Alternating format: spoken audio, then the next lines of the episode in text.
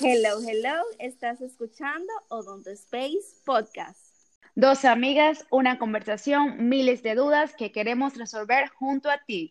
Mi nombre es Hilda Concepción. Y el mío, Vivian Núñez. Esto es Odonto Space RD. No importa en el ámbito que te encuentres, si eres estudiante, odontólogo o simplemente quieres orientarte sobre la salud bucal. Todo lo que sabemos te lo queremos regalar. Así que quédate y sigue disfrutando.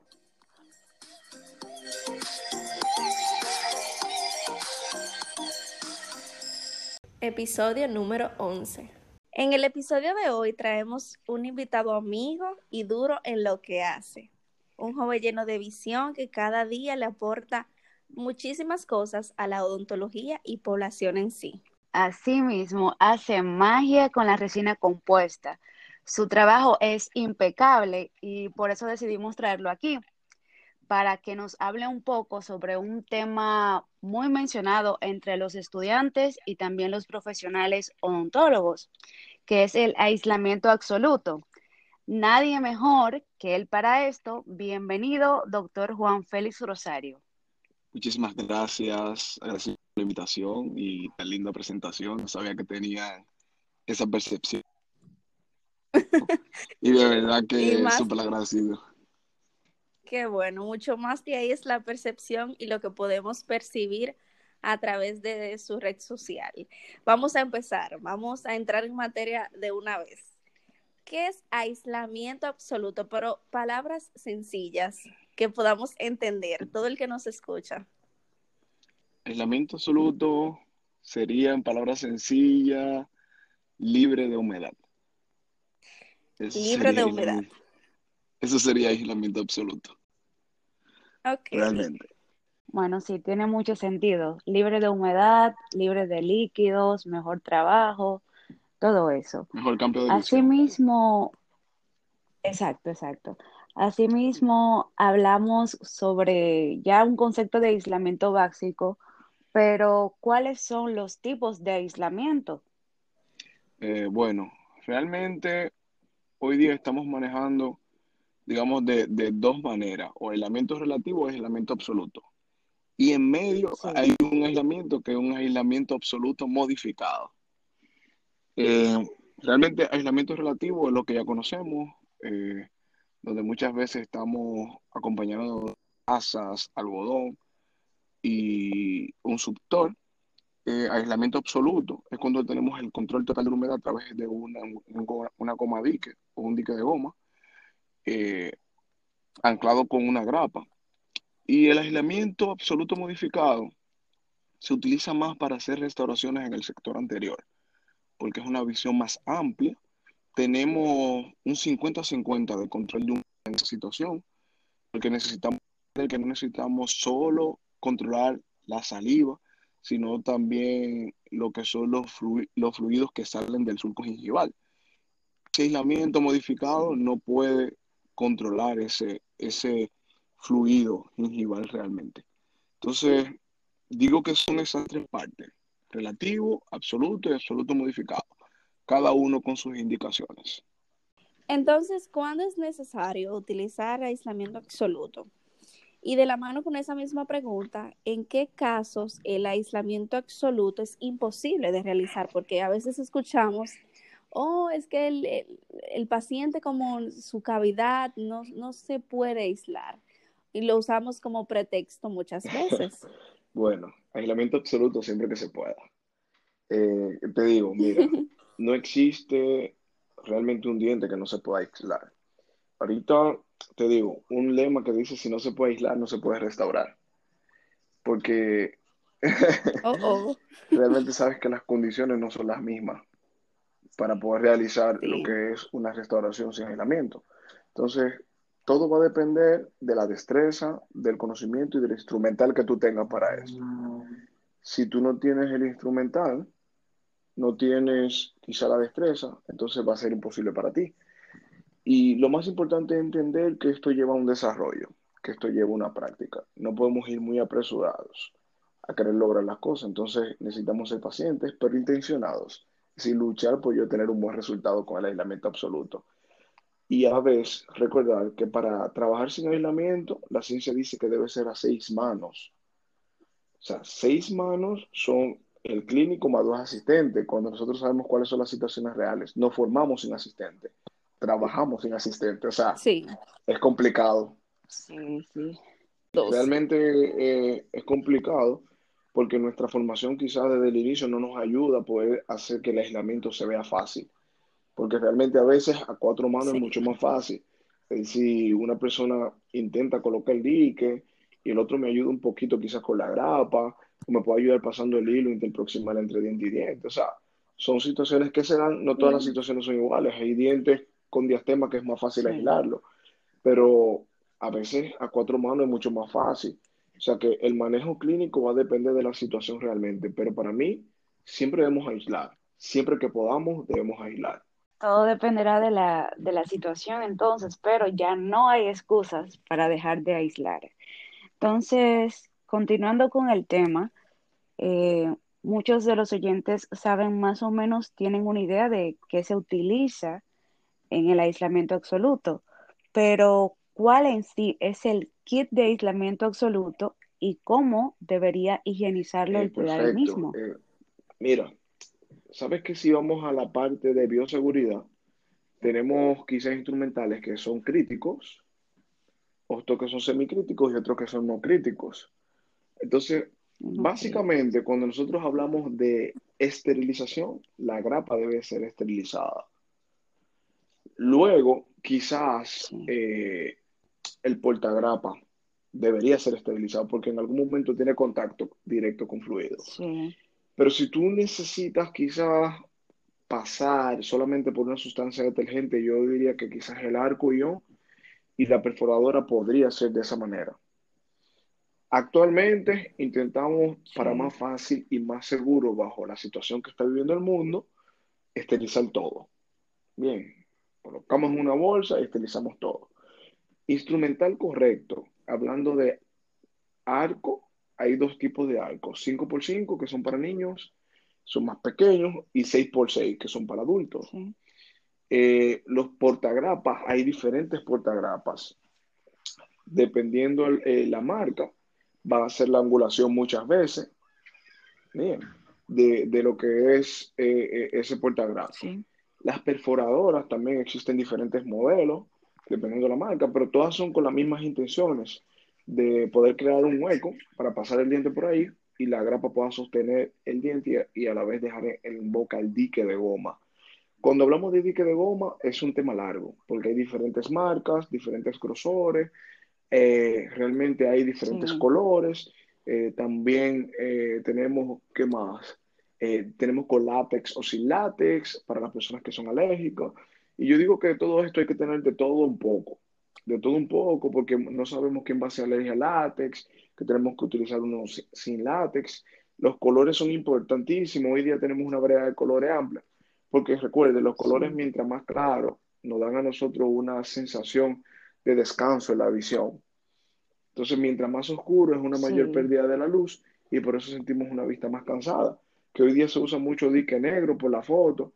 Realmente yo no, yo no soy de mucho de gustar dique negro, al menos que no sea dientes anteriores, porque en posteriores pierdo demasiada luz y voy muy forzado para trabajar. En el caso de las grapas, es un tema de, de- yo tengo grapas de distintas marcas, o sea, grapas con aletas, grapas sin aletas, grapas metálicas, grapas plásticas, grapas con angulaciones para retracción gingival en caso de que lo necesite. O sea, eso va a depender mucho de, de las situaciones clínicas que estés manejando, se van creando las necesidades. Hoy día tengo diferentes marcas comerciales de todos estos instrumentos y solamente dejar claro que esos instrumentos deben estar en buen estado. Porque muchas veces yo quiero hacer un buen aislamiento cuando mi perforadora no está en buenas condiciones, no está creando una perforación correcta. Y cada vez que voy a colocar el dique se desgarra. Sí, entonces es porque la perforadora quizá llegó a su momento de cambio. Entender que esos instrumentos no son para toda la vida. Quizá el arco ion, si tú lo cuides para toda la vida, quizás eh, eh, una grapa no es para toda la vida, pero dure muchísimo tiempo. Antes, si es de una buena calidad, antes de tener una deformación o de usted decidir desecharla, porque las grapas, tengo grapas actuales que tienen 12 años, o sea, eh, realmente es algo que, que, que vale la pena.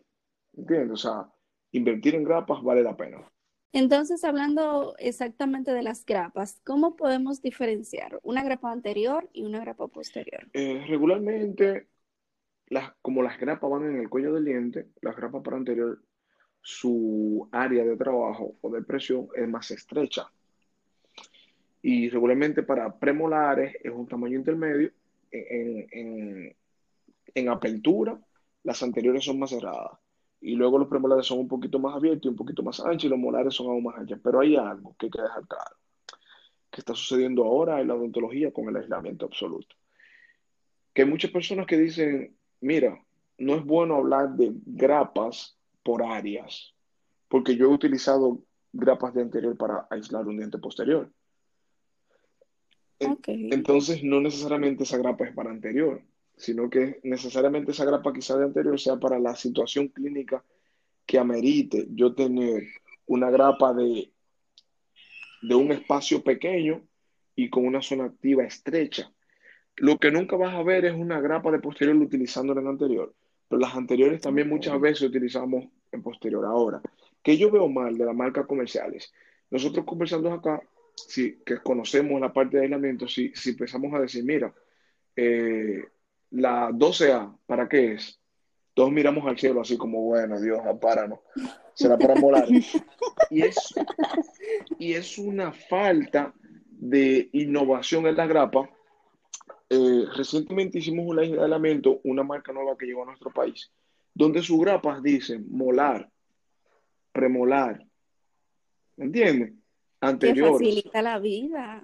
Claro, nosotros los odontólogos estamos muy pendientes de muchas cosas para yo tener que ahora también memorizar que la grapa 13B es para un molar extruido. Totalmente de acuerdo. o sea, hay, eh, eh, hay, cosas que pueden ser más fáciles que no son relevantes. Para mí, que la grapa sea 13A y que diga molar arriba, eso no es relevante. No cambia nada, o sea, más que facilitarnos. Claro, Cuando es más el doctor dijo 12A, yo me quedé mirando al cielo y yo como que, oh, sucedió. Sí, y es la, realidad. Si la ves, tú asocia dónde vas, pero Exacto, la intención es que sea más fácil, que cuando nosotros estamos formándonos, sea mucho más fácil nosotros identificarlo y eso hace que memoricemos las cosas más fáciles. Pero hay algunas quizás... marcas comerciales que no han entendido eso. Exacto, quizás si lo van poniendo de una forma más fácil, la gente no le toma tanto miedo al, al aislamiento porque es un terror que le tienen. Claro, Justamente por eso, porque sí, lo el mismo paciente. la cuenta. ¿Sabe? Y, y hay un, un, caso, ahora que mencionan del mismo paciente, hay pacientes que tienen fobia ya del aislamiento por experiencias malas anteriormente. Sí, exacto. Y, y realmente, si nosotros no somos cuidadosos, podemos crear daño al paciente. Podemos crear un trauma al paciente. Entonces, es interesante nosotros ser cuidadosos y manejar las habilidades que tenemos. Si no tengo la habilidad de hacerlo, lamentablemente tengo que recurrir a un aislamiento eh, relativo forzoso. Entonces, pero hay que ser realista, conocer nuestras capacidades, porque entiendo que hay muchas situaciones clínicas que no son fáciles. Y como siempre digo, todo el mundo tiene limitaciones. Yo tengo limitaciones en algunos casos. Y digo, bueno, este caso está complicado para poder hacerlo con aislamiento absoluto. Así. Voy a intentarlo, pero está complicado. Sí. Interesantísimo la forma de, cómo diferenciar, porque nos facilita la vida eh, a nivel de que ya no tengo que estar memorizando, como de, decían anteriormente, la 12A y así sucesivamente. Es más fácil diferenciar a través de tamaños y formas, se nos hace más fácil en la práctica. Y para continuar con el tema, eh, una pregunta que sé que no les va a gustar mucho a, a, los oyentes. ¿Qué no te dicen sobre el aislamiento absoluto? ¿Qué no te dicen en la universidad? Que en realidad tú dices, ahora yo sí lo sé y quiero compartirlo con los demás, las demás personas. Para mí, lo primero que no te dicen es que aislamiento es perseverancia, que aislamiento es paciencia.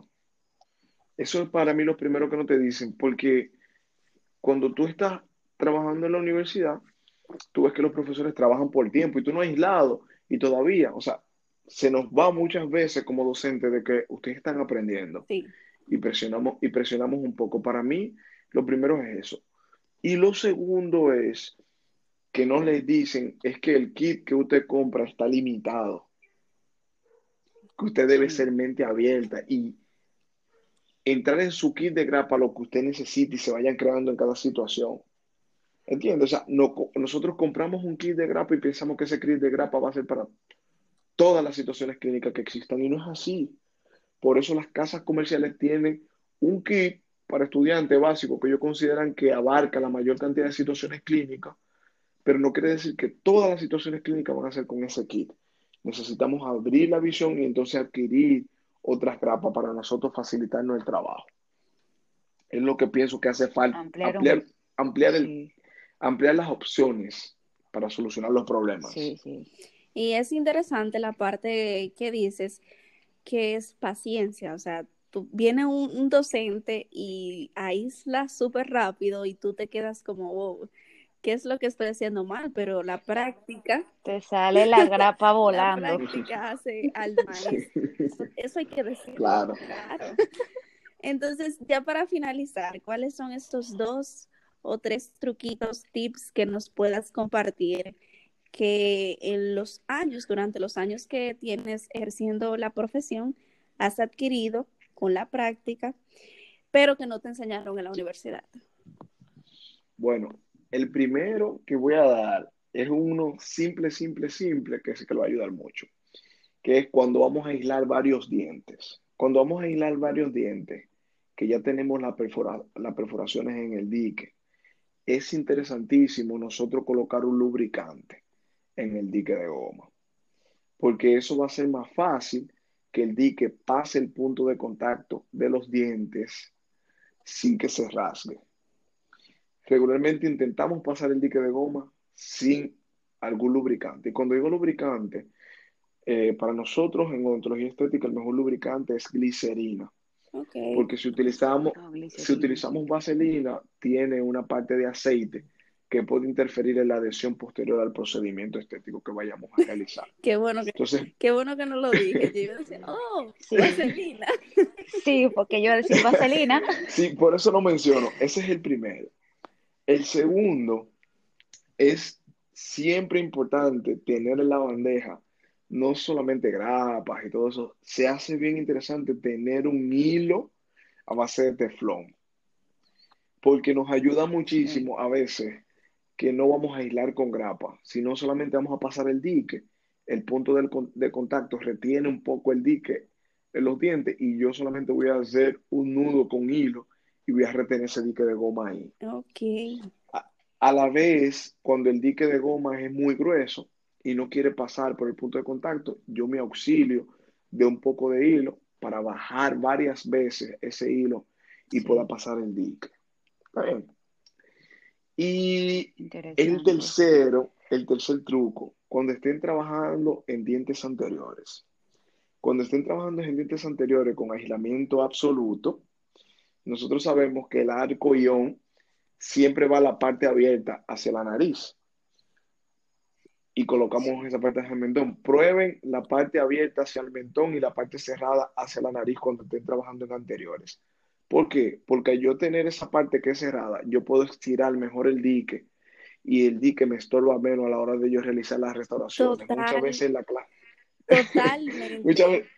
Yo lo intenté una vez y me echaron un boche porque lo estaba haciendo al revés. A mí también me pasó, pero era que yo decía, no, porque yo lo voy a asfixiar.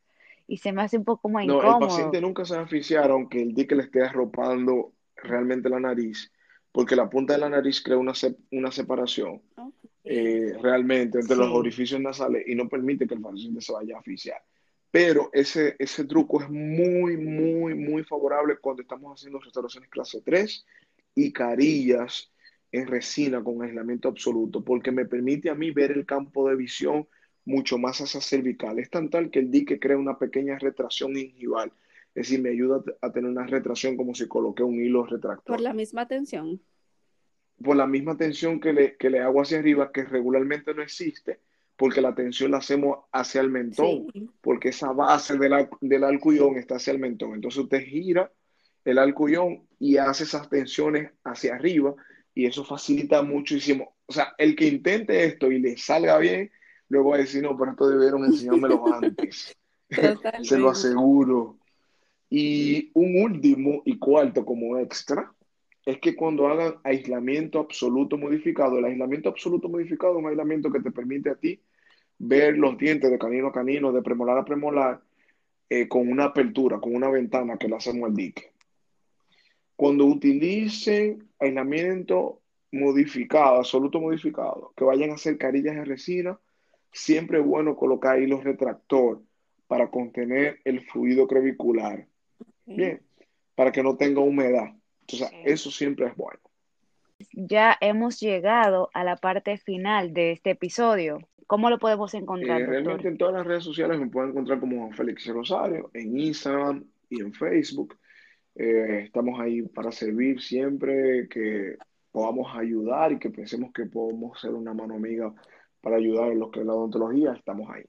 Muchas gracias. Ha sido, han sido realmente unos minutos de mucho, mucho aprendizaje. Gracias al doctor por tomar de su, valioso, de su valioso tiempo, claro está, y enseñarnos en este ratito lo que le ha costado años, ¿verdad?